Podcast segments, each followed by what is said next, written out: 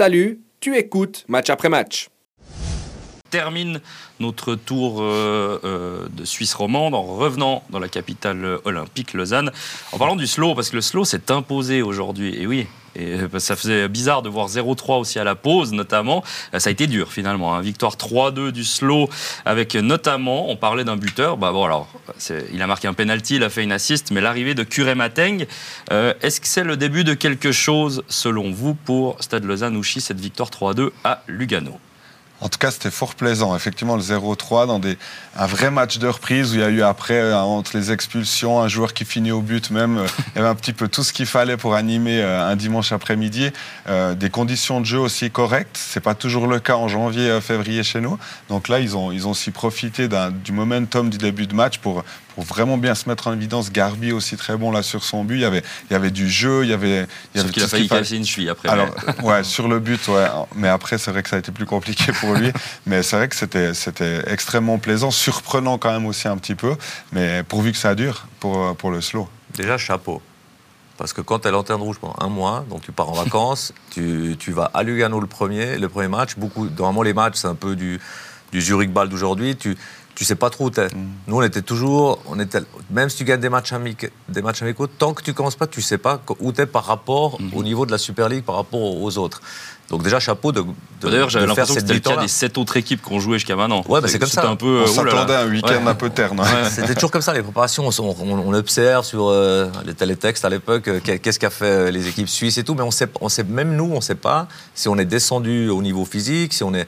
Puis on attend tous ce premier match avec peu avec le frein à main. Donc déjà, ce qu'ils ont fait tu vas pas mener à Lugano 0-3 euh, si tu n'as pas euh, une tactique, si tu n'es pas en place, si tu n'as si pas bien bossé. Donc déjà, ça valide tout ce qu'ils ont fait euh, pendant, pendant la pause. Parce que le trou, après, ça, ça va vite. Hein. Et puis, s'ils perdent à Lugano, tout le monde aurait dit, bon, bah, c'est normal, ils sont enterrés. Donc, le, le, signe qu'ils ont donné aujourd'hui, qu'ils sont en vie, comme ils ont montré en Challenge League, jusqu'au barrage pour, totalement, enfin, pour y arriver finalement, il y en a qui vont commencer à, paniquer ou à se dire attention, c'est pas c'est pas c'est pas la lanterne rouge qui va qui va lâcher. Si battent Winter Tour prochain week-end, c'est un match à leur portée à Lausanne. Là, ils enverront un vrai message. On peut dire encore là aujourd'hui, ok, c'est le premier match, Lugano n'était pas dedans. S'ils font un bon match contre Winter Tour, offensif, puis qu'ils les tapent, là, on pourra se dire, c'est peut-être pas jouer derrière. Et euh, ouais, moi, ce qui est bien à Stade Lausanne, c'est qu'en fait, là, on parle de football. Parce que vous avez Yagan Irach, au directeur sportif, qui lui, euh, c'est ce dont il parle. Puis, mhm. puis quand il parle de, football et de cohérence, construction d'effectifs, il l'a prouvé que c'était son métier. Ouais. Dionisio, que moi, je trouve extraordinaire quand il s'agit de parler de football aussi. Alors, il n'a pas encore prouvé que c'est un entraîneur de top niveau en, Suisse. J'espère qu'il le fera, mais en tout cas, au niveau football, au niveau euh, passion du jeu et, analyse du jeu, c'est quelqu'un qui, sait ce dont il parle. Donc là, on parle de football. Mhm. Est-ce que ce sera suffisant pour s'en sortir? Je ne sais pas. Mais aujourd'hui, c'est un beau signal. Et l'autre euh, point positif, on parle de recrues avec Curé Mateng, mais euh, en tout cas pour moi, ce que j'ai beaucoup aimé, c'est que c'est des retours de blessures. On a vu des joueurs qui n'ont pas beaucoup joué, qui n'ont pas pu beaucoup jouer cet automne, comme Amdiou, qui est un très bon joueur de challenging, comme Eberhardt, qui est un jeune joueur euh, qui, arrive de. Alors il n'a pas joué exactement au poste auquel on le connaît, mais ça reste que ça, c'est des joueurs qu'on n'a pas vus cet automne et qui pourraient faire du bien également. Alors c'est pas des recrues, mais finalement c'est des nouveaux joueurs presque dans l'effectif parce qu'ils n'étaient pas là. Parfois c'est ça les, transferts de l'hiver. Hein. c'est les gars qui, qui décollent ces gars qui reviennent de blessures, qui ont eu un mois pour bien bosser le fond et pour être vraiment retapés. Puis euh, elles sont là, les bonnes surprises parfois. Ouais, ça serait intéressant pour le slow, là.